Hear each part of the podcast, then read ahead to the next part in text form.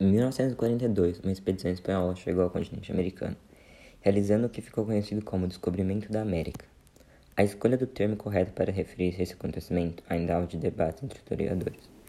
A opinião corrente entre os historiadores latino-americanos é de que o termo descobrimento não é mais apropriado, principalmente porque essa posição de descobrimento baseia-se numa perspectiva eurocêntrica, que sugere que a existência da América está condicionada à chegada de europeus.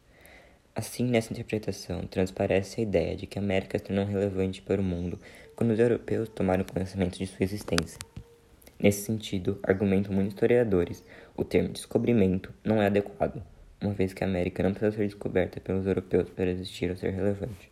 Isso reforça a ideia corrente de que a América não era uma terra que foi entregue aos europeus, como se fosse uma dádiva, porque aqui já existiam milhões de habitantes que, que viram os territórios serem invadidos e conquistados por outros povos. Além disso, devemos levar em consideração o fato além de levar em consideração o fato de que a expedição de Cristóvão Colombo não estava à procura de novas terras, mas a Ásia. Esse fato é tão comprovado que Colombo faleceu em 1506, acreditando que havia chegado à Ásia, e não a um novo continente.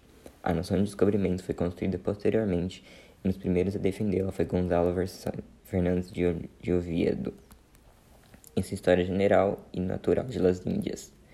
Por conta de todo esse debate, existe uma série de terminologias que são propostas por diferentes historiadores, como alternativas ao termo descobrimento. Uma bastante comum fala que a chegada dos europeus à América, e outros europeus surgem como termos como invasão, invenção, conquista, achamento, etc.